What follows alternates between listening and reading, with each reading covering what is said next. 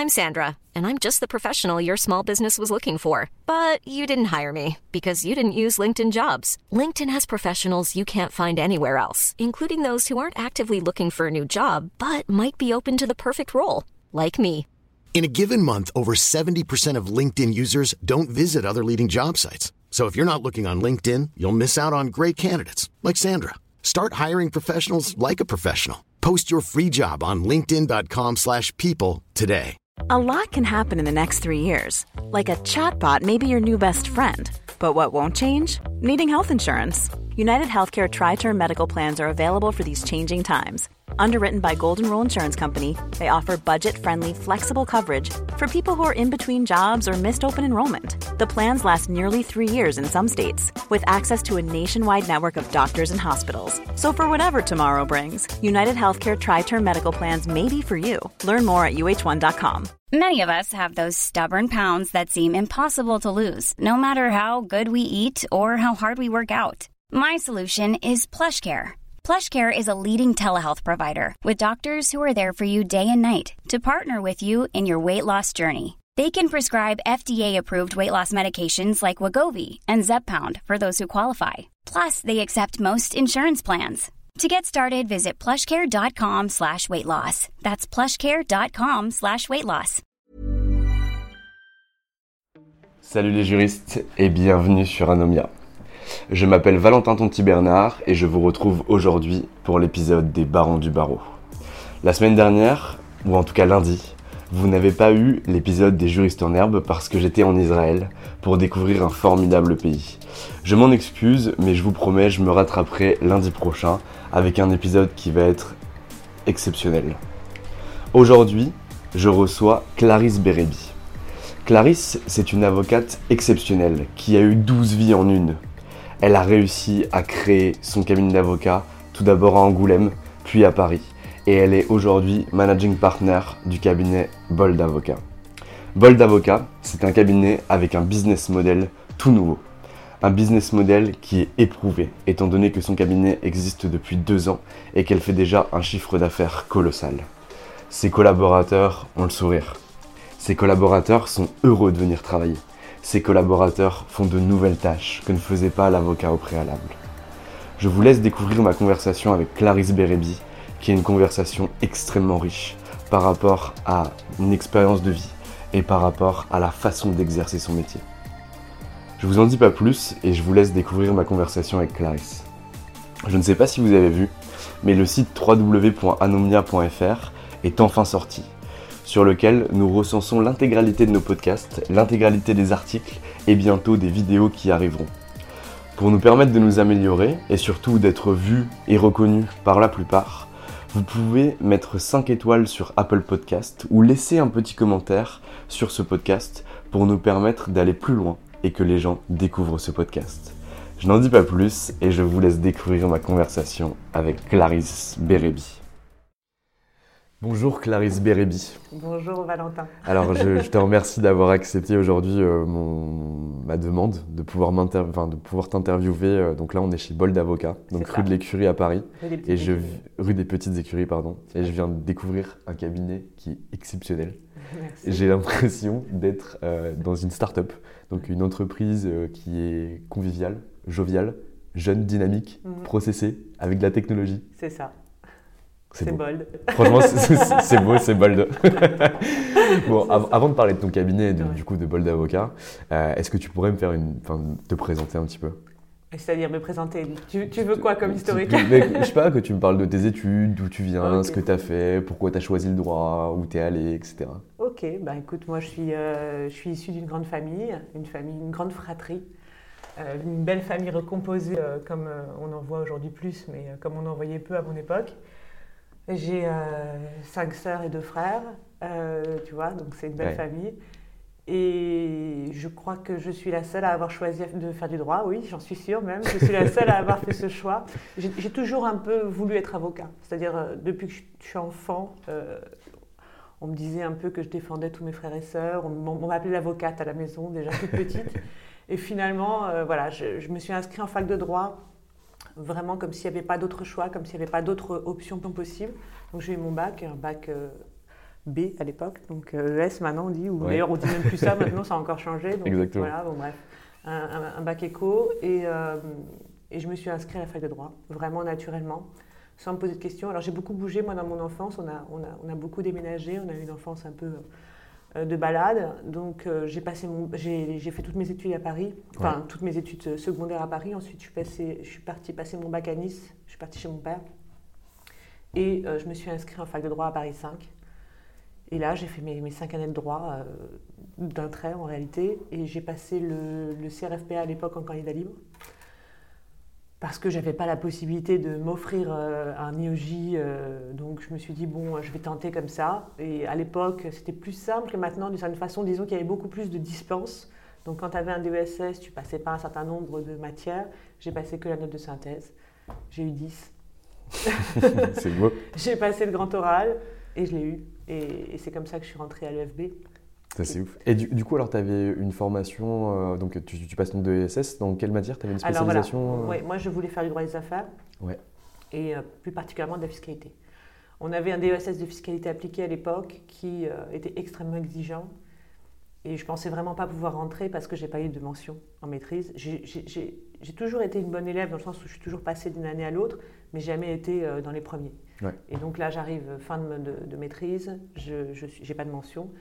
Et voilà, grâce au fait que j'avais d'excellentes notes en compta et en finance, mon directeur de DSS à l'époque, qui était d'ailleurs un financier et pas un juriste, euh, m'a pris.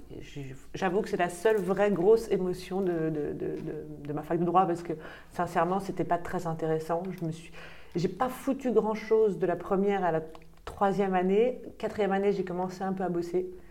Euh, en me disant, bon, il faut quand même que j'ai un bon DSS, donc j'arrive à sortir avec une bonne maîtrise. Et en DSS, j'ai beaucoup bossé. D'ailleurs, je suis sortie deuxième du, du DSS. Pas mal. J'ai beaucoup, beaucoup, beaucoup, Et donc, bossé. là, tu as appris beaucoup de choses Disons que c'était. J'avais la chance, tu sais, c'était le premier DSS fiscal. À l'époque, les fiscalistes, c'était surtout des gens qui étaient issus de l'administration fiscale. Donc c'était un peu le début, enfin, pas le début, début, mais c'était quand même les premiers pas des fiscalistes, je dirais, qui sortaient de l'université, qui n'étaient pas issus de l'administration fiscale. Donc on avait beaucoup de profs qui étaient issus de l'administration fiscale ouais. et qui devenaient avocats. Et on avait euh, beaucoup, beaucoup de finances et de compta. Donc c'était très pragmatique, très business. Donc là, moi, je me suis beaucoup amusée, vraiment. Le droit pur ne m'a jamais amusée. Je n'ai pas eu de mal à l'étudier et à passer les, les, examens, mais je me suis beaucoup plus amusée quand on est passé en compta et en finance. D'ailleurs, euh, c'est ce que je raconte tout le temps. Quand, euh, quand j'ai eu mon DVSS, euh, je me suis inscrite au CRFPA. Mais bon, comme tout le monde, je n'étais pas tout à fait sûre de l'avoir, surtout que je n'avais pas fait d'UEJ, je n'avais pas préparé, je ne savais pas faire une note de synthèse, j'ai tout appris toute seule. et donc, je m'étais inscrite au DECF, qui est le diplôme d'expertise comptable, ouais. en parallèle, en me disant, bon, c'est jamais. Et grâce à Dieu, je ne suis pas expert comptable, comme je dis souvent. ça, Quoi alors, que ça m'aura peut-être servi aujourd'hui. Mais... tu, tu, sais que, tu sais que dans les, les, épisodes, je mets toujours une phrase entre citations pour présenter la personne. Non, et donc la tienne est toute soigée, c'est grâce à Dieu, je ne suis pas expert comptable. non, pas ça. Promis, moi je ne pas ça. Et... Non, mais si tu veux, voilà, je me suis rendu compte à ce moment-là que, euh, que vraiment, je voulais... enfin, j'ai toujours voulu être avocat. Vraiment, j'ai toujours voulu être avocat. Et euh, voilà, la route s'est un peu ouverte pour moi et j'ai eu euh, le, le, le, CRFPA. J'ai eu des très bonnes notes en, en grand oral. Ouais. J'ai vraiment eu des très bonnes notes au grand oral, donc je pense que c'est ça aussi qui m'a aidé. Puis bon, après, si tu veux, le FB à l'époque, alors je, pense que c'est pas beaucoup mieux aujourd'hui, mais c'était sur un an, on n'apprenait pas grand-chose. C'était la prochaine question que j'avais par rapport à l'EFB, ouais. est-ce que Ouais. tu faisais... euh, J'ai beaucoup travaillé. Pendant... Moi, j'ai travaillé pendant toutes mes études et je, je dois reconnaître que les études étaient assez accessoires. D'accord. Voilà. Tu faisais quoi du coup pendant tes études? Je faisais des jobs. Ouais. J'avais pas, euh, j'avais pas vraiment, euh, tu vois, une activité spécifique, mais j'ai toujours travaillé. J'ai bossé Ouais. dans des auto-écoles, euh, j'ai bossé dans une, une agence de réceptifs de voyage. J'ai toujours travaillé, j'ai toujours fait des, j'ai toujours eu besoin de gagner de l'argent. Ouais. j'ai toujours Très eu un important. train de vie. Donc voilà, j'ai toujours bossé. Je me suis installée seule, j'avais euh, 19 ans. Ouais. Donc bah, loyer, voilà. Donc tu étais déjà Charge, euh, suffisante, entre guillemets, entre autosuffisante à partir de 19 ans et Ouais. tu t'es toujours débrouillée toute seule Ouais, en travaillant en même temps que tes études. Même un peu avant, j'ai vécu chez mes grands-parents de, de- de 16 à 19. Donc quand j'ai eu mon bac, 16 ans et demi, j'exagère un peu, euh, presque 17. euh, jusqu'à 19, là, donc rentrée en licence. J'étais chez mes grands-parents qui m'hébergeaient, mais je, me- je me débrouillais quand même financièrement. J'essayais de pas trop être une charge pour eux. Ouais. Euh, et ensuite, je me suis installée seule, j'ai pris mon appart. Alors bon, attention, hein, mes parents m'ont aidé un peu, mais ils n'étaient pas dans une situation à l'époque qui leur permettait de m'aider beaucoup. Voilà, Ouais. c'est tombé comme ça dans l'histoire de ma vie, où à ce moment-là de l'histoire, mes parents n'étaient pas dans une super situation. Donc je me suis quand même débrouillée quasi seule, euh, ouais, quasiment depuis l'âge de 19 ans. Alors après, j'ai rencontré mon futur mari, j'avais 19 ans, donc du coup ça a aussi euh, changé un peu la donne. Et voilà, je- on, on est- on s'est mis ensemble à 19, je l'ai épousé à 25. Et on a divorcé à 32, non La base, quoi. La boucle, la boucle est bouclée. Ah, ok, ok. Non, on s'entend très bien, on est très copains, on a eu deux enfants. Et, Ouais, euh, et ouais, voilà. Donc, euh, ouais, on a, on a- Mais disons que ça m'a beaucoup aidé aussi, parce que j'étais pas toute seule, et euh, ça a permis quand même de, de- de rendre la vie plus facile. De bien te structurer aussi, Ouais, de ouais, pouvoir suivre tes études sans pour autant il avoir une qui est déjà. importante. euh, voilà. Donc, mais effectivement, j'ai quand même commencé un peu euh, à avoir des charges et donc à devoir m'assumer financièrement. J'avais 19 ans. Non, mais ça, c'est. enfin, c'est- Je pense que ça change tout. Ça change énormément de choses parce qu'en plus, je suppose que même les petits jobs que tu as eu, même si à la base c'était des jobs vivriers pour te permettre de l'avoir de la thune et payer ton appart, ça t'a appris aussi énormément de choses. Ouais, bien sûr. Bah, écoute, en fait, j'en parle souvent mon, mon tout, un de mes tout premiers jobs. Donc, je prends un job. euh, pas- euh, ma tante me, me- me demande de prendre sa place parce qu'elle doit partir à l'étranger dans une, une agence de réceptifs de voyage. Standard, euh, donc des réceptifs qui reçoivent des Espagnols, des Allemands, des Anglais. Enfin, tu vois, toutes Ouais. les nationalités. Je ne parle pas un mot d'aucune de ces langues. Et je suis au standard, si tu veux. Donc je sens quand même que les mecs vont pas me garder hyper longtemps. je galère. Alors je me débrouille, tu vois, mais c'est Mm. vraiment l'enfer. Je galère.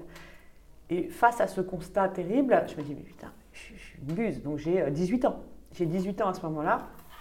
Je c'est pas possible. Mais je, je vois aussi que dans leur administratif, ils sont hyper brouillons, ils font n'importe quoi, euh, leur administratif est pas rangé, du coup ils facturent pas leurs clients, du coup ils ont des problèmes de trésorerie. Donc je me dis, bon, je suis nulle en langue, le fait est, mais je peux peut-être essayer de les aider sur la compta. Ça m'intéresse la compta, ça m'a toujours intéressé. Donc je me suis dit, je vais commencer à ranger leurs euh, documents administratifs et puis je vais faire leurs factures. Et là, je m'intéresse à ça, je commence à m'occuper de ça, je m'occupe de la compta. Du coup, les factures partent vite, du coup, ils gagnent de la trésor. Et du coup, ils m'ont pris tous les ans jusqu'à la fin de mes études. Et tous cool. les ans, j'ai bossé avec eux. Tu sais, à l'époque, euh, les études, tu avais un gros arrêt de mai à septembre ou Ouais. octobre. Mai à octobre, je crois. Voilà. On arrêtait très tôt et on reprenait très tard. On avait 4-5 mois de trous. Et je bossais avec eux en fait toute la période d'été. Pour eux, c'était la grosse période de réceptif euh, à Paris, en France. Et du coup, bah, moi, je faisais toute la compta. Et ils m'ont pris tous les ans. Et ils ont arrêté de me filer le standard. Franchement, c'était pas... ils ont compris que c'était pas mon point fort. Mais par contre, j'ai géré toute leur compta et je leur faisais quasiment leur facture de l'année. Euh, sur 4 mois. Et voilà, je me suis toujours dit, bon, t'es là, essaie d'être en utile, quoi. Je veux dire, Donc, tu avais, déjà un petit côté entrepreneur à la base, en fait. Ouais, toujours. J'ai toujours été comme ça. Et alors, du coup, tu rentres, donc tu as ton CRFPA, tu rentres à l'EFB. Là, tu me dis que ça se passe pendant un an, un an et demi. Qu'est-ce que tu fais à l'EFB Qu'est-ce que tu vas apprendre ou qu'est-ce que tu as eu comme manque que tu aurais aimé avoir à l'EFB Très sincèrement, j'ai rien appris. Ok. J'ai beaucoup, euh, enfin j'ai aimé quand même parce que, alors il y, a- il y a un cours qui m'a marqué, c'est euh, le fameux cours d'expression orale avec Jacques Mestre, qui Ah ouais. est décédé depuis malheureusement. euh, C'était un, un ami. Euh, il, euh, c'est le seul cours que j'ai aimé parce que finalement c'était du développement personnel. C'était pas, euh, c'était pas. Tu sais, quand tu quand arrives au cours d'expression orale à l'AFB, tu crois qu'on va t'apprendre à faire des effets de manche, tu vois, euh, Monsieur le juge, Des plaidoiries à la C'était un cours en fait d'alignement, de, de- de- de- de- d'aligner, de congruence, d'aligner sa parole avec, sa- avec ce qu'on a à dire, le fait de, de justement de pas percher sa voix, de pas de pas être dans le stress, de pas et, et j'ai compris à ce moment-là que je que c'était là-dessus, c'était sur ces skills là qu'il fallait que je bosse. Ouais.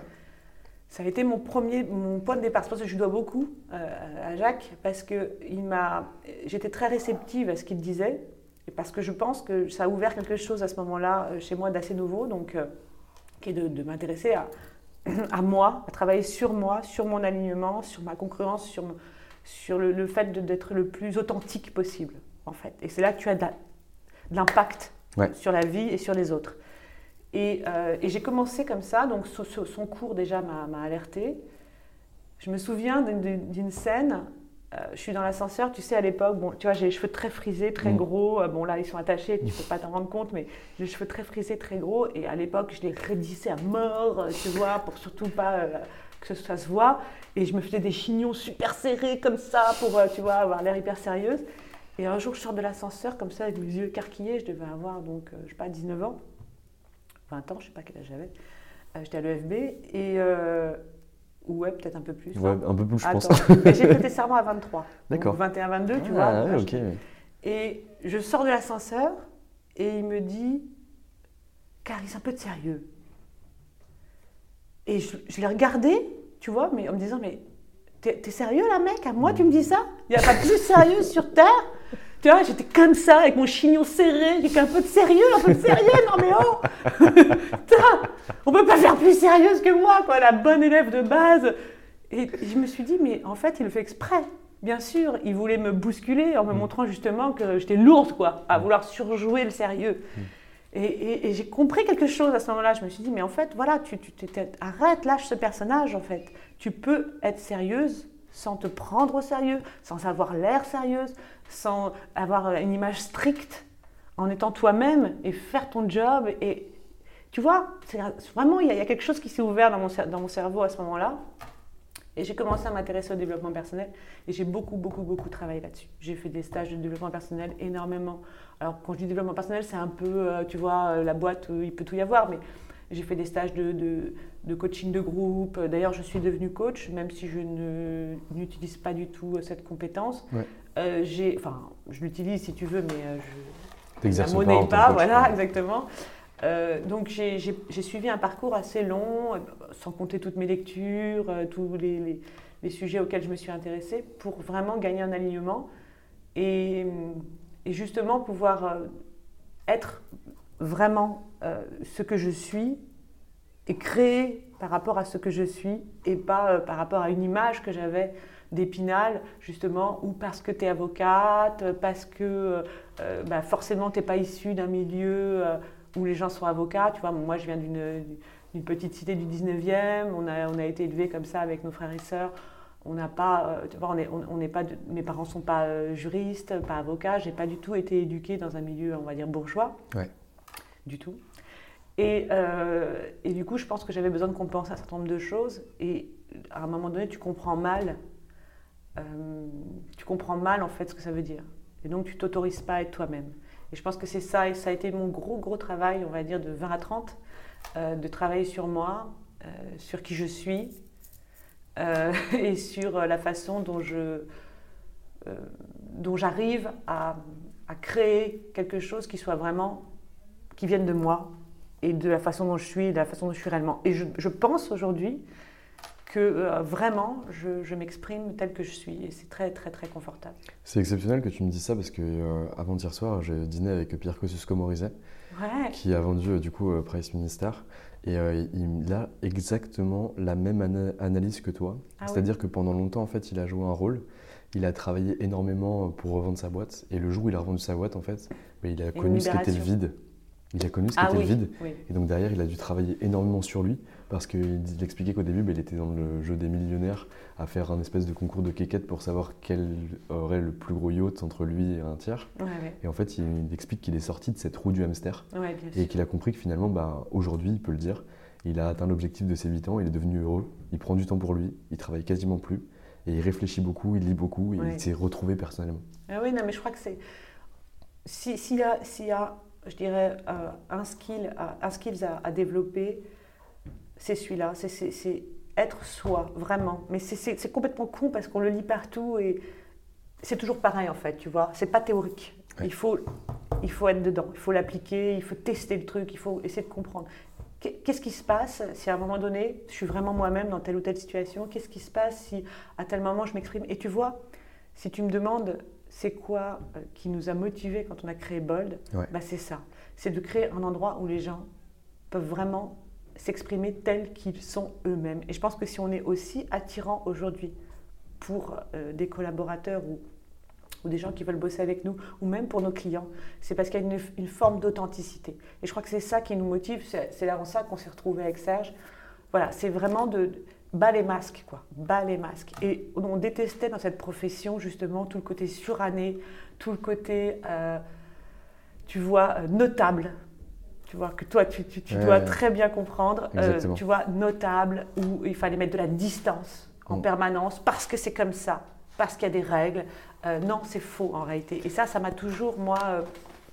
moi, si je me suis aussi éloigné du droit, c'est aussi pour cette raison que tu es, cette, cette raison que tu es en train de dépeindre là c'est que ben, j'ai toujours vu ça, que ce soit par rapport au client et l'avocat, ou l'avocat avec les avocats inférieurs, entre guillemets, c'est N-1, c'est N-2. Voilà. Et cette distance-là et ces process me gênent énormément. C'est ça. Parce qu'aujourd'hui, je pense que c'est complètement dépassé, dépassé. Et que si l'avocat n'évolue pas, il va avoir de gros, gros problèmes d'ici peu de temps. Mais c'est clair. Enfin, tu sais, moi, moi, il se trouve que dans mon parcours professionnel, donc j'ai été élu de cette profession. Ouais.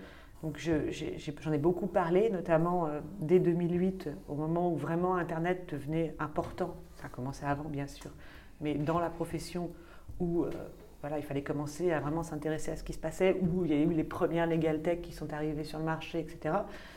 Euh, dans le cadre de mes fonctions, j'en ai beaucoup parlé. C'est comme ça que j'ai présidé la, section jeune d'un syndicat qui s'appelle la CE, Avocat Conseil d'entreprise. Et euh, je suis allée au CNB, j'ai présidé la commission technologie du CNB, et j'ai essayé de bosser un peu sur ces questions en disant il faut se renouveler. Mais se renouveler, c'est pas adopter la technologie avec des usages du passé. C'est pas ça c'est profondément, voilà, c'est sinon c'est de l'anachronisme et tu as juste l'air con parce que tu essaies de te servir d'un outil que tu comprends pas. C'est des usages qu'il faut changer, c'est nos usages qu'il faut changer. Et c'est ça que j'ai voulu faire. Et là où je suis contente aujourd'hui, mais vraiment, et j'irais même jusqu'à dire fière, c'est que j'ai beaucoup parlé pendant dix ans et là je fais. J'ai beaucoup parlé pour dire il faut, il faut, on doit se poser des vraies questions, on doit arrêter, etc. Mais bon, j'avais d'autres fonctions, d'autres missions, je me suis investie dans la profession, j'ai été élue, j'ai fait d'autres choses. Et puis un jour, j'ai dit, stop maintenant, il faut que je fasse le cabinet tel que je le vois. Et puis les rencontres, j'ai rencontré Serge, avec qui on a eu tout de suite euh, ce, un, feeling qui est passé. Et surtout, cet écosystème dans lequel il était, dans lequel moi je n'étais pas au moment où je l'ai rencontré, qui était les startups et je me suis dit, mais voilà, c'est le terrain de jeu idéal pour, pour faire ça. Et là, c'est là que notre rencontre s'est faite, en fait. C'est que lui, il était déjà proche des entrepreneurs start-up. Et moi, je savais qu'il fallait changer cette profession, qu'il fallait révolutionner cette profession. Et je savais comment, mais je ne l'avais pas mis en pratique réellement. Et là, boum, tu vois.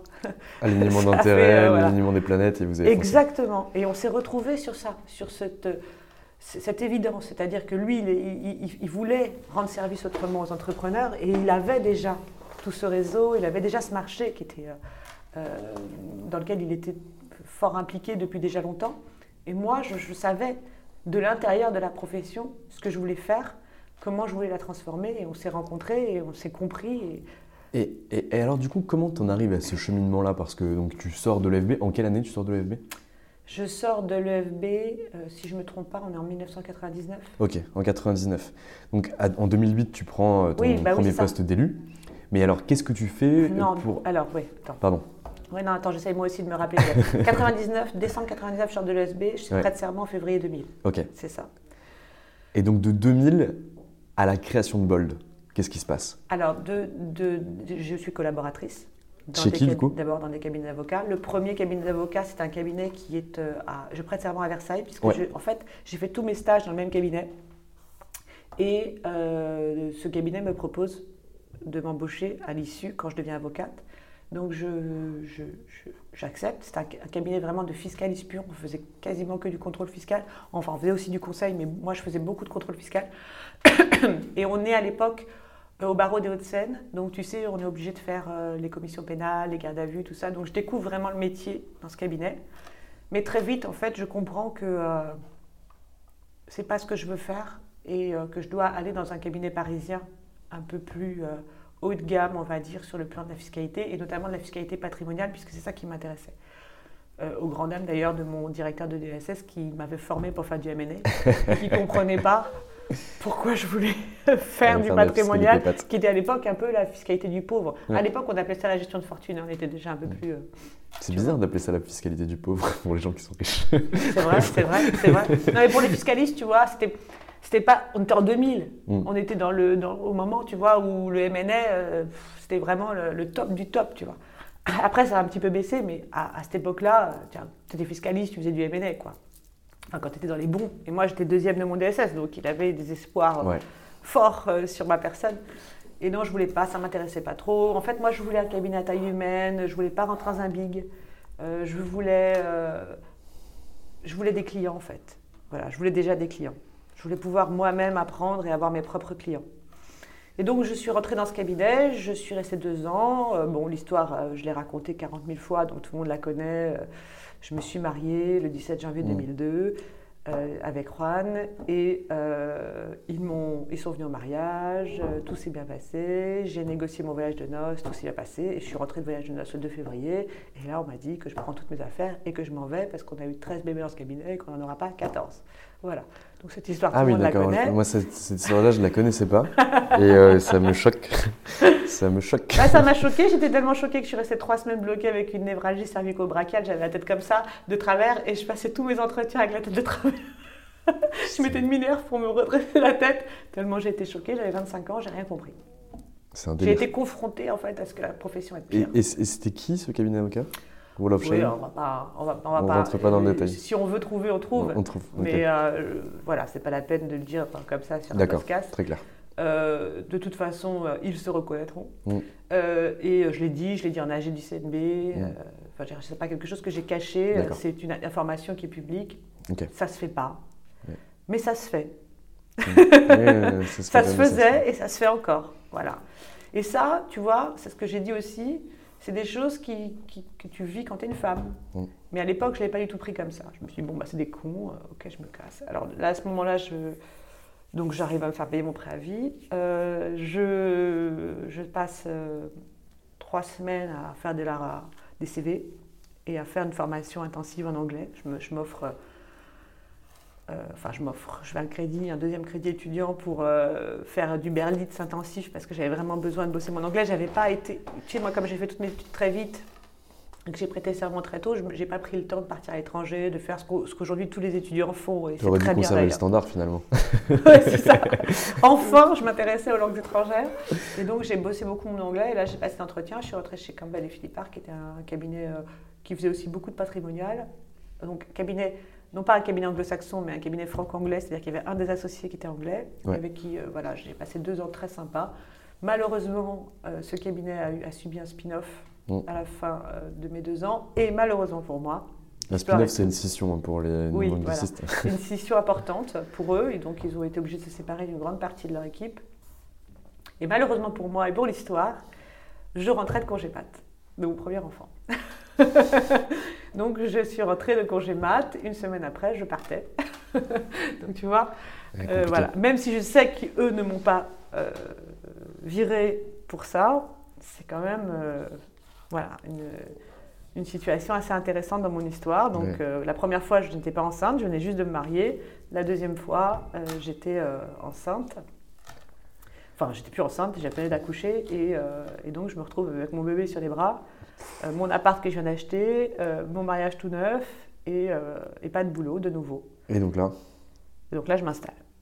là, tu décides de t'installer. Ouais, C'est courageux quand même. j'ai T'as- 27 ans. T'achètes ton appartement, t'as 27 ans, tu viens d'avoir un enfant, et là, tu te dis, ok, je pose ma plaque. Bah ouais. Alors que t'as un gosse à nourrir, un appart à payer, et que t'es encore jeune au niveau de l'expérience que tu peux avoir dans la Ouais, profession. j'ai 4 ans, un peu plus, que- presque 5. Ok, et donc là, qu'est-ce que tu mets en place pour réussir à monter ton cab? Ouais, 4 ans, j'ai 4 ans, 27 ans, ouais, c'est ça. Mm. Ben, je me dis, bon, première euh, chose, euh, déjà à l'époque j'avais euh, des, des pensées assez radicales, on va dire, qui se sont beaucoup radicalisées en vieillissant, mais euh, déjà à l'époque j'étais assez radicale. Je me suis dit, première chose, je ne suis pas généraliste, donc je ne prends pas n'importe quoi. Je reste fiscaliste, plutôt droit des affaires, donc je, je peux faire un peu de corpo, de, de juridique, Mm. droit des affaires, mais je reste fiscaliste et je reste sur la fiscalité patrimoniale. Donc il faut que j'arrive à développer là-dessus, sachant que j'ai zéro réseau, que je bosse sur des cabinets, pour des cabinets de gestion de fortune où je traite que des princes, princesses et autres euh, grandes de fortune. Mais et via que- des intermédiaires, etc. bah, C'est-à-dire que Mm. mes, mes patrons ont comme clients que des grandes fortunes. Donc, euh, déjà, moi, j'ai pas du tout ce réseau. Euh, dans mon deuxième cabinet, j'ai plutôt bossé pour euh, des grandes boîtes qui avaient des expats. Donc, je bossais beaucoup pour les expats euh, qui venaient en France, tu vois, des impats plutôt en l'occurrence, mais même pour des Français qui partent à l'étranger, d'ailleurs, ouais, impact expat, on- je bossais beaucoup là-dessus, mais j'avais pas ces réseaux. Donc, de toute façon, c'était pas possible. Et c'est là, en fait, que je m'interroge- que je m'intéresse vraiment au- à l'entrepreneuriat, aux jeunes entrepreneurs, en me disant, bah, finalement, qui a besoin de fiscalité euh, quand tu n'es pas, quand pas né riche, on va dire bah, C'est l'entrepreneur qui, commence à gagner un peu d'argent et mais qui connaît rien et qui peut avoir besoin de, soutien. Et moi, j'ai leur âge, donc ça peut le faire. À l'époque, il n'y avait pas encore les startups, mais c'était le début quand même de toutes ces grosses boîtes informatiques. Enfin, pas le début d'ailleurs, mais disons un moment d'histoire où il y avait beaucoup de boîtes informatiques, SS2I, tout ça. Donc, je rentre dans ce système-là. C'est comme ça que je travaille avec Syntec. Et euh, je réussis à me faire une clientèle d'entrepreneurs plutôt jeunes, donc plutôt de mon âge. Mais alors, comment tu vas la chercher, cette clientèle-là? Parce que Allez, là, on a l'impression que c'est assez simple, où tu te dis, OK, bon, je vais essayer de, de- de cibler vraiment un cœur particulier. Donc, tu t'intéresses aux entrepreneurs, et là, tu me dis, bon, bah voilà, je travaille avec Syntec. Mais c'est quand même pas si simple que ça. Qu'est-ce que Bah, tu as en mis fait- concrètement en place pour Bah, aller les en chercher fait, tu sais, il y a toujours des choses qui t'arrivent dans la vie et puis tu retires les fils. Ouais. Donc, quand j'étais dans mon cabinet d'avant, Campbell et Philippard, euh, eux euh, avaient un lien avec Syntec Informatique. Ce Syntec Informatique, euh, ils avaient une fiscaliste, Estelle, qui aujourd'hui bosse avec moi. Elle est collaboratrice, enfin, ouais, ouais, elle est collaboratrice chez Bold. Euh, donc, ça fait 20 ans qu'on se connaît, euh, qui était la fiscaliste Syntec. J'avais sympathisé avec elle. Donc, quand je m'installe, je l'appelle. Je lui dis, on déjeune ensemble. Comment euh, Je lui dis, voilà, j'aimerais bien développer un peu euh, euh, dans les clubs entrepreneurs de Syntec, etc. Elle me donne quelques, quelques points d'entrée. Mais il se passe rien de fou, c'est-à-dire qu'on ne met pas en place tout un truc, tu vois. C'est bon, voilà, elle me, elle me présente des gens, elle me, elle me donne quelques points d'entrée, elle me permet de faire une conférence. Bon, il suffit d'un, après, euh, le bouche à oreille se fait. Mm. Et, euh, et puis, tu fais savoir autour de toi, tu sais, il y a aussi un petit effet installation, tu fais savoir autour de toi que tu es fiscaliste. Alors, aussi, il faut savoir une chose, c'est que les fiscalistes à Paris, il n'y en a jamais eu beaucoup. Enfin, maintenant, ça commence à être un peu plus, mais à, à mon époque, il n'y en avait pas énormément. C'était beaucoup des anciens de l'administration fiscale. C'était des gens qui étaient un peu hors de prix. Ouais. Donc, déjà, tu te positionnais sur un marché où il n'y avait pas énormément de- de- de- d'offres. Donc, c'était déjà mon avantage de l'époque. Et j'étais plus. Justement, j'avais plus de proximité avec cette clientèle-là. Tu vois Alors, celui qui avait le gros contrôle fiscal, euh, tu vois, hyper galère et tout, il ne sentait pas forcément de venir chez moi. Il allait chez le, gars hyper connu euh, qui, sortait de l'administration fiscale, euh, qui avait fait les nids et tout le bazar. Mais moi, par contre, sur tout le conseil et l'organisation, et j'ai commencé à, rentrer dans, le, dans certaines boîtes. Et puis, ben, je me suis. Voilà, j'ai beau- beaucoup travaillé sur mon, mon, mon point de, de- de réflexion, c'est de te dire le plus dur quand tu es seul, c'est que tu peux pas être à la fois en chasse et à la fois en prod. Tu vois, quand tu es toute seule. Donc, quand tu as un client, il faut vraiment bien s'en occuper. Parce que c'est beaucoup plus facile de le garder que d'aller en chercher un nouveau. Et parce que ton coût d'acquisition est supérieur au coût de fidélisation du client que tu as déjà. Voilà. Donc déjà à l'époque, tu vois, j'avais fait ce, ce constat. Donc j'ai essayé de garder mes clients et de m'en occuper le mieux que je pouvais. Alors bon, ça n'a pas toujours marché. hein. Il y a Mm. évidemment des trous dans la raquette. Tu fais ce que tu peux. Mais j'ai beaucoup, beaucoup, beaucoup. J'ai jamais quitté un client moi. Il y a des clients qui m'ont quitté, qui sont allés chez d'autres avocats, etc. Mais moi, je me suis jamais séparée d'un client. C'est-à-dire que tant que le client voulait bosser avec moi, j'étais là, je faisais le boulot le mieux que je peux, etc. Et d'ailleurs, à tel point que même quand j'ai pris ce, ce- ce bureau à Angoulême, euh, je te raconterai tout à l'heure, euh, j'ai encore aujourd'hui des gens qui bossent avec moi de là-bas parce qu'ils Trop ne veulent pas me quitter et moi, je ne les quitterai jamais. Ça fait partie des choses sur lesquelles je suis extrêmement euh, rigide. Bon. Explique-moi ton histoire du cabinet à Angoulême, ça m'intéresse. Bah, en fait, euh, très simplement, tu t'installes, tu, tu commences à gagner des clients, donc tu t'en sors. Surtout Ouais. qu'en plus, quand je m'installe à 27 ans, j'ai pas encore un train de vie de fou. Donc j'arrive quand même à générer relativement suffisamment de, de chiffre d'affaires pour, euh, pour faire tourner la, marmite, on va dire, pour faire bouillir la marmite, je ne sais pas comment on dit. Moi et les proverbes. Et donc, je, euh, j'arrive à bosser, à me débrouiller, mais je, m'ennuie. Et euh, c'est quelque chose que j'avais dit dans un précédent podcast. L'ennui, c'est plutôt intellectuel. C'est-à-dire que je ne m'ennuie pas vraiment. J'ai un bébé tout petit, euh, j'ai un cabinet à faire tourner. Mais disons que moi, j'ai toujours besoin d'avoir des nouveautés, d'apprendre, de, faire des choses, etc. Et c'est là que je rentre à l'ACE. Ouais donc le, syndicat euh, avocat conseil entreprise, et où je commence à, me faire du réseau dans la profession d'avocat. Et je rencontre euh, un, confrère qui, qui veut déjà que ma compétence de patrimonialiste soit dans son cabinet, et à ce moment-là de l'histoire, il, il a racheté plusieurs cabinets en province, enfin il est déjà lui-même de Tours, il a racheté plusieurs cabinets d'avocats un peu partout, et notamment en Angoulême, où il ne trouve pas de successeur au gars qui l'a racheté. Moi, je ne sais pas où c'est Angoulême. La, la, vraie parisienne de base, tu vois. Vraiment. pour moi, euh, après le périph, ça bouge pas. C'est de l'autre côté du mur. Je sais pas où c'est. Je sais même pas comment, comment s'appellent les gens qui vivent là-bas. Je sais rien. Je sais rien. Mais je me dis, why not? Il se trouve qu'à ce moment de l'histoire, ça m'arrangeait de m'éloigner un petit peu. Je me dis, je vais. ouais, ça a l'air cool. Allez, go Angoulême. Et puis le gars avait racheté un cabinet. Donc je me suis dit, c'est un, challenge intéressant parce que est-ce que je suis capable de fidéliser une clientèle que je n'ai pas créée? Tu vois? Ouais. C'est pas évident comme. Euh, ah non, c'est de la reprise d'entreprise. Voilà. Donc je trouve ça cool et puis je me dis, bon, en fait, il me donne les moyens de faire quelque chose que si je faisais moi, c'est racheter une clientèle, tu sais, à l'époque, ça se faisait beaucoup. Euh, est-ce que je serais capable Est-ce que je ne me planterais pas, quoi? Donc je me dis, go. Je vais, comme ça, hein. toujours pareil, moi, tu sais, c'est assez rapide. Et donc je pars à Angoulême, mais vraiment euh, la fleur au fusil, je ne sais même pas. Et tous mes amis, donc qui viennent de province, notamment un copain qui vient de Nancy, m'a dit, m'ont dit, mais tu es folle quoi. Tu vas pas supporter du tout. Tu sais pas ce que c'est. Moi j'ai quitté la province, euh, tu, tu, tu, tu, vas pas supporter. Et bon, écoute, on verra. Ça doit quand même pas être si grave et tout. bon, ils ont un peu exagéré. J'ai très bien supporté, mais c'est vrai que c'est pas ma vie. C'est pas ma vie. Euh, le rythme est beaucoup trop lent pour moi. Euh, j'étais pas dans mon élément. Mais bon, pendant deux ans, j'ai tellement bossé à Angoulême, j'ai tellement travaillé sur les dossiers de mes clients, je travaillais du matin au soir sans m'arrêter. Mes enfants étaient tout petits, les écoles étaient à côté. C'était quand même pratique pour moi. Et d'un certain point de vue, j'ai appris énormément. J'ai tout appris là-bas. J'ai rencontré des entrepreneurs que j'aurais jamais rencontrés à Paris, euh, des gens dans l'industrie, des gens qui sont dans des familles euh, d'entrepreneurs qui se sont transmis l'entreprise de père en fils. Tu vois, c'était pas du tout, du tout ma population. Moi, à Paris, j'étais dans le service, j'étais avec des, des gars qui, avaient créé leur boîte. Euh, là, c'était des gens qui avaient repris la boîte de leur père. Euh, pas que, hein, évidemment. Des belles PME familiales. Des belles PME familiales. J'ai vraiment appris des choses. J'ai emmagasiné de l'information à un niveau, je crois que j'aurais accéléré. D'ailleurs, j'ai fait entre guillemets une connerie puisque au bout de deux ans, mon associé donc euh, me dit euh, j'arrête Angoulême. Tu vois, crise financière 2008. Mmh. Euh, à ce moment-là, il y, a des, problèmes, il doit vendre. Il me dit j'arrête Angoulême et moi à ce moment-là, je rachète. Et ce que je réalise pas, c'est que quand tu es protégé par un gros cabinet d'avocats, c'est une histoire, mais quand tu es toute seule à Angoulême, que tu arrives sur un réseau concurrentiel où les gars n'ont pas forcément envie que tu sois là et que tu es plus protégé par un gros cabinet d'avocats, c'est plus la même histoire. Donc je me suis pris des boulets. C'est vrai? Ouais, mais bon, j'ai résisté. Hein. Je me suis bien défendu. Hein. Je peux te dire qu'ils ne m'ont pas eu. Ils ne m'ont pas abattu. Mais ça a été très compliqué. J'étais torpillée de l'intérieur et de l'extérieur. Et c'est là d'ailleurs que j'ai découvert le management aussi.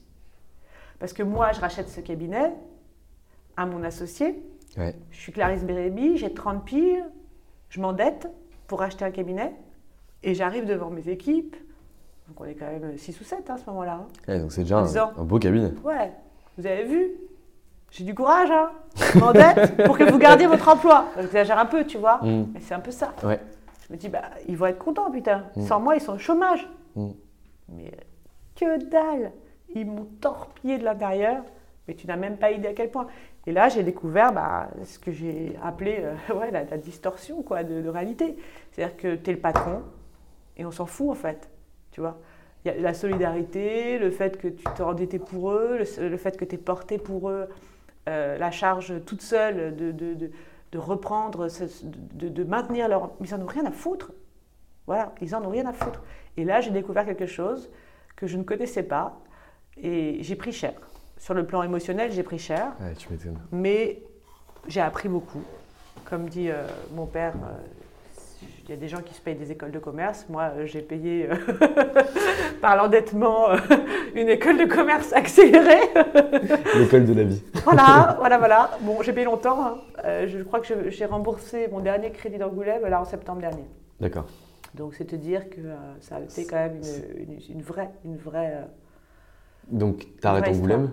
Et tu fais quoi derrière? Alors en fait, voilà, je- je- une fois que je suis là-bas, bon, bah, je me bats pour maintenir Mm. et mon équipe, parce que j'ai abandonné personne. hein. Mm. Malgré les coups, malgré tout, j'ai abandonné personne. Donc, je- Mais le, le problème, c'est que sur le plan personnel, je souffre. Donc j'ai divorcé à ce moment-là, je suis seule, j'ai mes deux enfants, je suis isolée socialement au dernier degré, tout mon réseau est à Paris. Mm. Je me dis, il faut que ça s'arrête. Et été 2011, je pète un peu un plomb, je commande un camion de déménagement et je rentre. En conservant le cabinet encore à Angoulême Ouais, ouais, ouais, Ouais. Je me dis, je vais faire des allers-retours, etc. Mon, ma collaboratrice, je l'associe. euh, trois semaines après, elle se barre. Bon, bref, ça, c'est les embrouilles de la vie normale. Mais je pars. Je rentre à Paris euh, été 2011 et je repars un peu à zéro. J'ai quand même ma clientèle d'Angoulême que j'arrive à gérer avec ma- mon reste d'équipe sur place. Et euh, je recrée à Paris de zéro quasiment. Enfin, j'avais quand même des clients qui m'avaient suivi, tu vois, dans toute l'histoire. Mais bon, ça, s'était réduit vraiment au, au minimum que j'avais réussi à maintenir. Et puis surtout, je n'avais pas redéveloppé. Donc je repars un peu à zéro. Donc là, on est en 2011. Mais bon, ça va. Je, je galère un peu, mais ça va. Puis, avec l'endettement en plus que j'avais créé par le rachat, etc. Donc c'est un peu technique, mais je m'en sors. C'est là en plus que je rencontre euh, bah, mon deuxième mari et que je tombe enceinte de mon troisième Mhm. enfant. Donc je cumule un peu les, les- les obstacles, mais ça va. ça va, je gère. Et puis je me fais élire aussi. Donc je rajoute encore une petite difficulté pour développer mon Quand cabinet. n'a pas assez, il en faut encore. Voilà, janvier 2012, je commence mon mandat au CNB. Ouais. Premier mandat où vraiment là, j'ai appris aussi énormément. Alors, c'est sûr que je ne me suis pas enrichie hein, à ce moment de l'histoire, mais franchement, euh, L'enrichissement culturel, Ah, l'expérience et de l'information, c'est. c'est incroyable. Ben déjà, j'avais euh, quand même la- une commission pas facile qui était la commission technologie. Euh, Je devais présenter des rapports devant une assemblée générale de 82 confrères. Et du premier au dernier jour de mon mandat, tout ce qui m'intéressait, c'était que les gens comprennent ce que je raconte. Et tu vois, quand tu es sur la techno, c'est pas tech, hyper facile. compliqué. Et je me suis vraiment bagarrée pour ça. Et franchement, il y a des choses qui m'ont été dites pendant cette période de, de ma vie. Des confrères, des, des- des- des élus qui venaient me voir et qui me disaient, tu vois, Clarisse, ce qui est cool, c'est que quand tu fais un rapport, On eh ben, on a l'impression d'être plus intelligent. Et ça, ça m'a vraiment beaucoup touchée. Euh, Parce que je me, je, me, je me faisais chier pour préparer mes rapports. Je voulais absolument que les gens comprennent ce que j'étais en train de faire. Bon, je dis pas que c'était évident, Mm. parce qu'on était sur, tu vois, à l'époque, on a tout refondu le RPVA, on a fait des choses un peu compliquées. On a créé le cloud privé des avocats, on a fait des choses qui, qui, ont, qui ont eu de l'impact, même si en communication, ça n'a pas été euh, suffisamment, à mon avis, euh, Mis en avant. mis, ouais. en, mis en avant après, mais en tout cas, on a fait des choses sympas. Et je voulais vraiment qu'ils comprennent les enjeux, la technique, ce qu'on faisait, pourquoi ça nous permettait vraiment de passer à un autre niveau, avec tous les obstacles, la chancellerie, etc. Donc, c'était pas fran- franchement simple, mais je me suis, euh, je me suis attelée à ça et j'ai beaucoup, beaucoup appris aussi euh, en termes de, tu vois, d'alignement, de, de, de développement perso. J'ai appris la prise de parole en public. Je pense que c'est pendant ces trois ans-là où, euh, tu vois, aujourd'hui, c'est beaucoup plus facile pour moi de m'exprimer sans stress, avec simplicité, parce que j'essaye de faire en sorte que mon auditoire euh, soit satisfait de ce qu'il entend. Voilà, j'essaye en tout cas. Je ne suis pas toujours évident, mais j'essaye. Alors évidemment, des fois, tu ne sais pas quel est l'auditoire, comme c'est le cas en ce moment, mais en tout cas, quand tu le sais, voilà, euh, en, en quoi je peux leur permettre de, de- de- de gagner quelque chose après avoir parlé. Ça, c'était quelque chose qui m'a beaucoup, beaucoup euh, motivée pendant ces trois ans. La- le deuxième mandat, ensuite, qui a commencé le 1er janvier 2015, j'ai- j'étais plus présidente de commission. J'étais élue, mais j'étais plus présidente de commission, donc j'avais quand même beaucoup moins de travail. Et ça s'est euh, cumulé avec mon arrivée chez 1134 à l'époque, donc mon association avec Serge et Jérôme. Ok. Et donc, le début d'une nouvelle histoire professionnelle sur ce marché des startups et, euh, et sur lequel on a, voilà, on a, on a passé trois ans, les trois premières années ensemble sur, à l'époque, 134, qui, qui, qui a fait l'objet aussi d'une séparation, puisqu'on s'est, on s'est séparé avec Jérôme. Et c'est comme ça que le 1er janvier 2018 est né Bold. Et né Bold Avocat. Donc là, maintenant, on en arrive à ta vie actuelle. C'est ça. Et donc, est-ce que tu peux nous parler un peu du cabinet Bold? Bah, écoute, je pense que euh, c'est, ce que je te disais tout à l'heure. Mm. On a créé euh, le cabinet dans lequel je pense qu'on aurait voulu nous-mêmes être euh, collaborateurs, le cabinet qu'on aurait voulu avoir à nos côtés si on est en tant qu'entrepreneur. Euh, je pense que le, moi, j'ai toujours voulu entreprendre. Et je crois que euh, Bold, euh, c'est ça aujourd'hui pour moi, c'est une grande aventure entrepreneuriale. Je suis plus seulement avocat.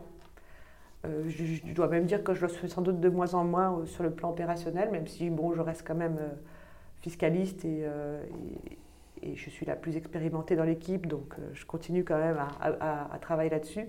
Mais euh, aujourd'hui, c'est de l'entrepreneuriat pur. C'est-à-dire qu'on invente tout. Voilà, on n'a rien qui nous permet de nous guider ou de nous aider. On n'est pas vraiment une start-up, donc euh, on n'a pas accès à la levée de fonds. Euh, on, est un cabinet d'avocats, donc même quand on veut lever de la dette, c'est compliqué parce qu'on est dans les banques, dans la grille cabinet d'avocats, donc avec tout ce que ça implique comme contrainte, parce qu'on n'est pas aidé par la profession.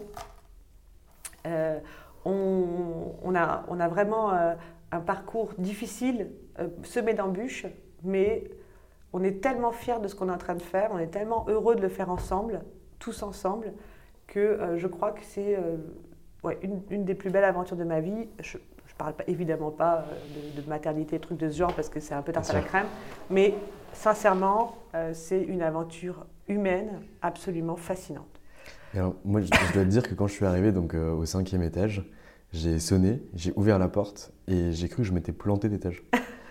Parce qu'en fait, ça ressemble tellement pas à tous les cabinets d'avocats que j'ai pu voir ou à l'imaginaire collectif qu'on peut avoir d'un cabinet d'avocats. Là, en fait, vous êtes dans un open space avec euh, de belles tables, des gens qui travaillent à côté, qui discutent ensemble. Vous avez énormément de lumière partout. Tout est éclairé. Les gens peuvent communiquer de façon très simple. Il y a très peu de papier, beaucoup d'ordinateurs et une grande convivialité entre les gens. Vous avez une cuisine ouverte et des gens qui peuvent échanger autour d'un café de façon extrêmement simple. Enfin, moi, je suis assez bluffé. J'ai vu euh, ce genre de décor-là et ces ambiances de travail dans des startups montantes qu'on peut voir euh, qui sont sorties de la station F et qui ont pris des bureaux. Je pense notamment à Doctrine où il y a une vraie ambiance de travail une vraie communauté, que toi, tu as réussi avec tes associés à recréer au sein d'un cabinet d'avocats. Et je trouve ça, enfin, vraiment, je te le dis, euh, exceptionnel. Ben, en fait, la, stratégie qui est la nôtre, c'est pas de se différencier à tout prix. C'est-à-dire qu'on ne cherche pas à, ne plus être des avocats. On est des avocats. On l'est pour nos clients, on l'est au quotidien. C'est dans nos gènes, c'est dans notre, dans notre tripes. On a la défense chevillée au corps. Et c'est pas parce qu'on est des avocats d'affaires qu'on n'a pas la défense cheville au corps, même si il est de bon ton de le dire dans certains milieux, c'est faux. On est des avocats, on défend nos clients, on défend les entrepreneurs et on leur permet vraiment de, réaliser leur aventure entrepreneuriale à leur côté. On est là, on est des vrais partenaires. Et donc, il n'y a, pas de doute sur le fait qu'on est des avocats. Et je pense que tout le monde ici se reconnaît dans ce mot. Il n'y a pas de débat. Et nous, ce qu'on voulait, c'est pas juste ne plus être des avocats ou être des avocats différents. Mais on s'est dit, on ne peut pas, on n'a pas de repère. On ne veut pas être une start-up, ce n'est pas la question. De toute façon, on ne peut pas être une start-up. Voilà, on a des contraintes juridiques, on a des contraintes diverses qui fait qu'on ne peut pas être une start-up. ce n'est pas la question. On va être ce qu'on sera, peu importe en réalité. On n'est pas obligé de se coller une étiquette. Mais en tout cas, on va radicaliser un certain nombre de choses dans notre approche et on ne va pas avoir peur de le faire. Parce que c'est ça qui va nous permettre de réaliser notre mission. Et notre mission, c'est de, de, de, révolutionner profondément ce métier pour recréer de la proximité avec les entrepreneurs. C'est ça qui nous intéresse, c'est que les entrepreneurs nous fassent confiance. Parce que la profession a créé de la distance avec ses clients, a créé une problématique forte de, de, manque de confiance, de manque de, de, transparence sur les honoraires, sur la façon de traiter le dossier, sur le fait de, se positionner comme un sachant euh, qui doit être loin de son client parce que lui, il sait, etc. Et tout ça, nous, on voulait casser ça. Nous, on voulait que les gens, que les entrepreneurs aient envie de bosser avec Bold. On voulait qu'un gars se dise un jour, Si j'ai pas Bold dans mon équipe, je ne peux pas réussir ma boîte. C'est ça qui nous intéresse. Donc pour ça, on a créé un environnement dans lequel déjà nous, on se sent bien et dans lequel nos clients et nos équipes pouvaient se sentir bien. Et donc c'est ça qui était, important pour nous. Donc tout a commencé déjà avec des décisions très franches, comme par exemple la décision de ne jamais travailler pour les fonds d'investissement et uniquement pour les entrepreneurs. C'est pas facile. On s'est vu avec mon associé refuser des clients. Je t'assure, quand tu avais 20 ans que tu fais ce métier et que tu as des clients comme ça qui viennent te voir et que tu lui dis non, je ne vais pas le prendre.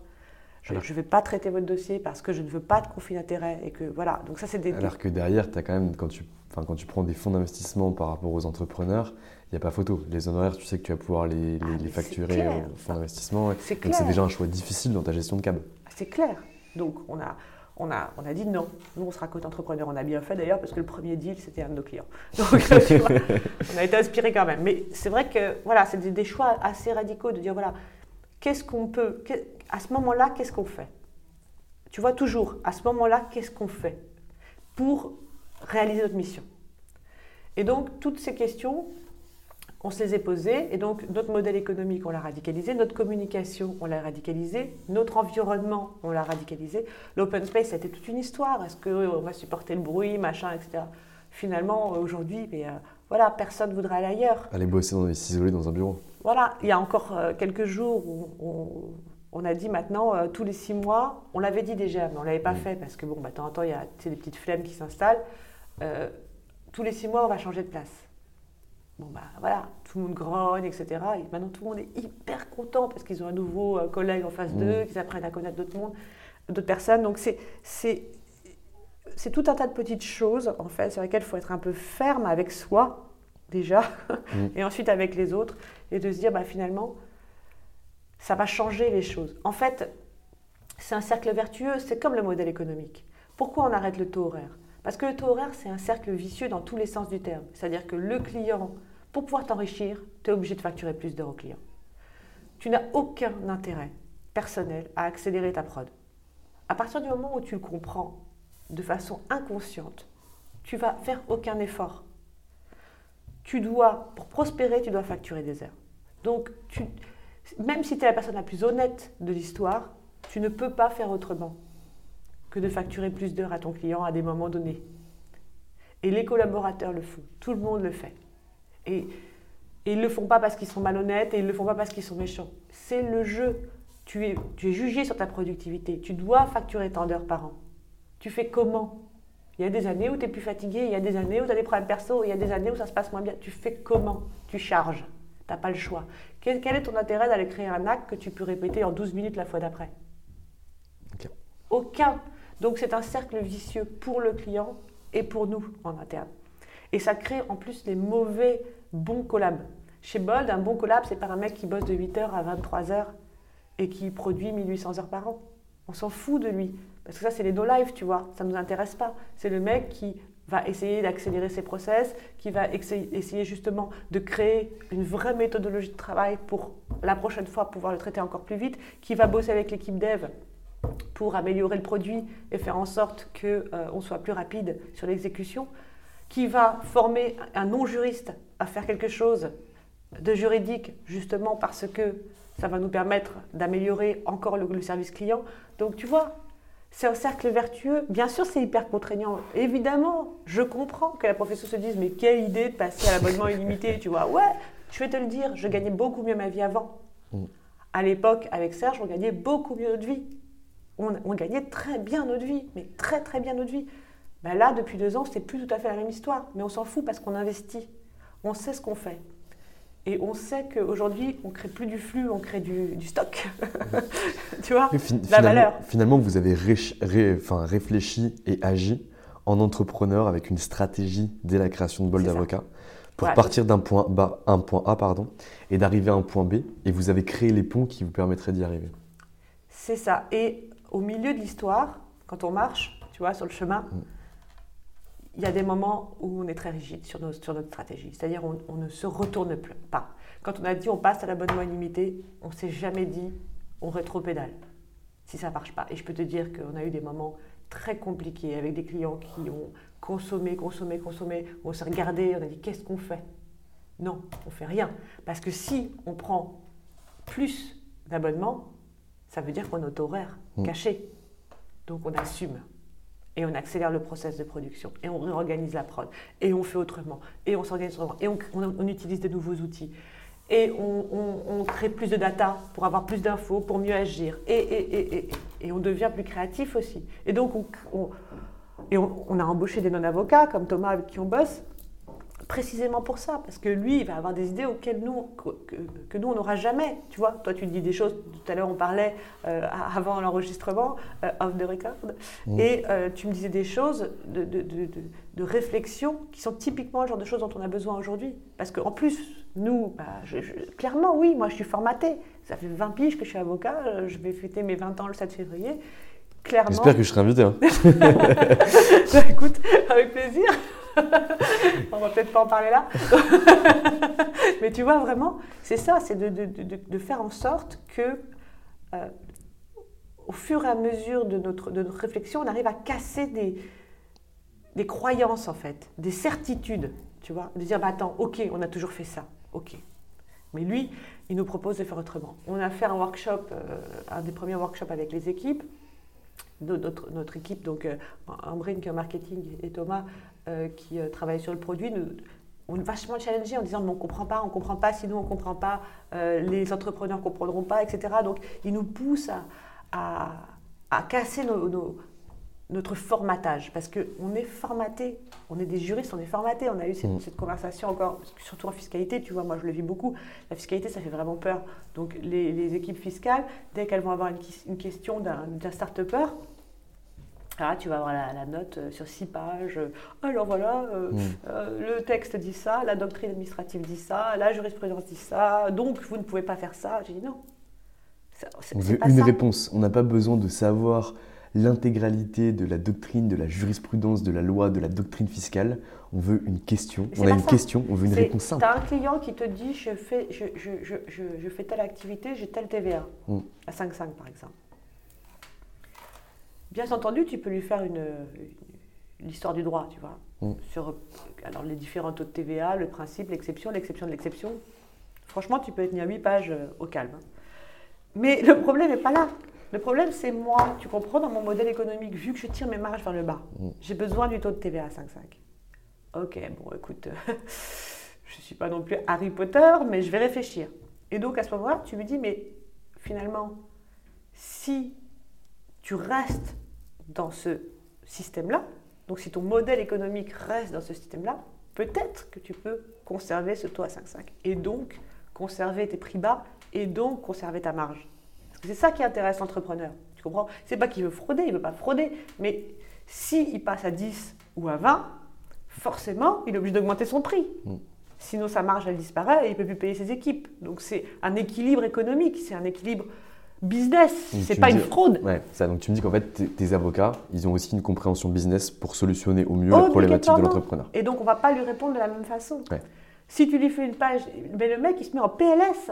Moi, je te le dis, un start-upper, il reçoit une, une- une- une note comme ça, il se met en PLS, il, il arrête tout. Il dit, non, mais personne m'avait dit qu'un jour, je poserais une question de TVA et que je recevrais six pages aussi horribles. Que je comprendrais pas, parce que finalement, Bah, non, il a l'exposé du droit. Même moi, j'ai du mal à comprendre. non, mais voilà. Donc, il faut être extrêmement pragmatique. Après, peut-être aussi, on va te dire, oui, mais tu comprends, c'est ton segment de marché. Ok, c'est mon segment de marché. C'est vrai que quand tu parles avec des directeurs juridiques, tu n'as peut-être pas tout à fait la même approche. Encore clairement. que. Encore que. Ça se débat. Donc Clarisse, si Ça tu te vois où du coup dans 5 ans, 10 ans au niveau du cabinet Bold? Déjà, euh, 2020, on va devenir une société pluriprofessionnelle d'exercice. Ouais. Donc, euh, on va comptable. verticaliser notre marché et euh, faire en sorte d'ap- d'apporter des services complémentaires à nos startups, toujours avec une baseline juridique très forte. C'est-à-dire que nous, c'est le droit, notre point d'entrée. On est des conseils juridiques, on est des proches de nos clients, on est des avocats. Ce qui nous intéresse, c'est la défense de nos clients. Et tout ce qui va venir à côté sera du service complémentaire pour leur permettre d'être des meilleurs entrepreneurs et d'avoir euh, vraiment du full stack dans, euh, dans, dans- tout cet euh, aspect conseil en fait. Voilà, dont ils ont besoin au quotidien pour devenir de meilleurs start Notre objectif étant de faire en sorte qu'une start-up ait de moins en moins de chances de se planter. Et que si elle est avec Bold, elle aura plus de chances de réussir que si elle est sans Bold. On vient d'être cité par Paris Invest comme un des acteurs clés du marché. On est hyper fiers de ça. On les connaît bien. Tu connais? Voilà, ben, ils ont sorti le Scale Guide 2019, là, en fin d'année. Ouais. Et, et, ils nous citent quasiment comme le premier acteur et on est très très fiers de ça. En tout cas, je ne sais pas si c'est fait exprès, on est le premier. Donc, euh, donc voilà, euh, ça c'est notre objectif. Et on travaille énormément sur la qualité, sur la réactivité et sur les valeurs pour nous en interne et pour nos clients. Et c'est ça ce sur quoi on va continuer à beaucoup travailler. On a un onboarding qui est de plus en plus puissant, de plus en plus précis. On a une formation interne qui est de plus en plus précise. Et notre, notre care client et notre care collab est vraiment ce qui, nous, ce qui nous motive et ce qui nous anime. Une fois qu'on aura fait ça et qu'on aura commencé à verticaliser le marché, bah, écoute, je ne sais pas. Je ne sais pas ce que l'avenir me réserve. J'ai bien une petite idée, mais je ne sais pas si je dois en parler déjà publiquement. Alors garde-la pour toi et puis du coup, tu nous, tu nous, la, tu nous la donneras quand on se reverra. Avec plaisir. Super. Est-ce que tu auras un petit mot de la fin pour nos éditeurs? Ce que je crois, c'est que euh, finalement, euh, on on se met souvent dans des cases, on se colle souvent un certain nombre d'étiquettes. Voilà, je suis avocat, je suis fiscaliste, je suis une femme, je suis ceci, je suis cela. Et tout ça, c'est complètement con, en réalité. Euh, ça veut rien dire. C'est pas parce qu'on est euh, ceci ou cela qu'on peut pas être euh, différent. Différent de l'environnement dans lequel on évolue, euh, différent de, tous les autres. Et que ça ne nous rend pas forcément bizarre. Il faut croire un peu on est à une époque de l'histoire où vraiment on peut changer beaucoup de choses de façon extrêmement simple. Euh, Internet a révolutionné tout, a donné euh, la possibilité à tout le monde finalement d'exprimer sa, réalité de façon différente. Je pense qu'il faut saisir cette opportunité. Et nous, on n'attend que ça, euh, même que les confrères voilà, viennent sur, notre marché, y croient, changent la donne, et profondément, euh, finalement, euh, que Bold soit pas seulement euh, aujourd'hui un, je dirais, un ovni, mais soit plus un précurseur, parce qu'on pense véritablement que la profession a besoin de ça. Super. Eh ben, écoute, je trouve que c'est un très très beau mot de la fin. écoute, Larry, je te remercie pour, pour ces moments-là. J'espère qu'on aura l'occasion de rééchanger ultérieurement. En tout cas, je te souhaite une très bonne journée, un très bel avenir à Bold. Merci beaucoup. Merci à tous, j'espère que l'épisode vous a plu, parce que moi je l'ai trouvé extrêmement intéressant. On se retrouve lundi prochain avec un épisode sur les juristes en herbe, qui j'espère saura autant vous plaire que celui-ci. Vous pouvez encore et toujours nous laisser une note et aller faire un petit tour sur www.anomia.fr. Bonne journée à tous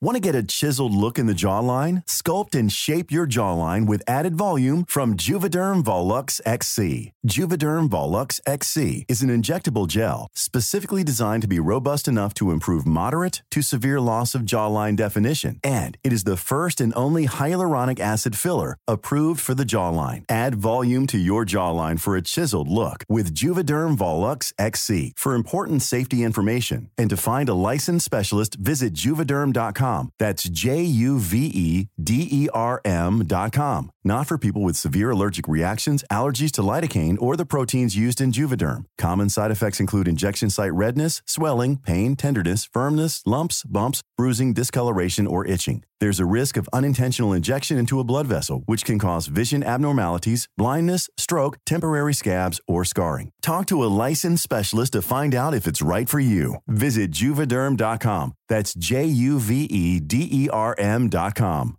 Hey, it's Paige DeSorbo from Giggly Squad. High quality fashion without the price tag? Say hello to Quince.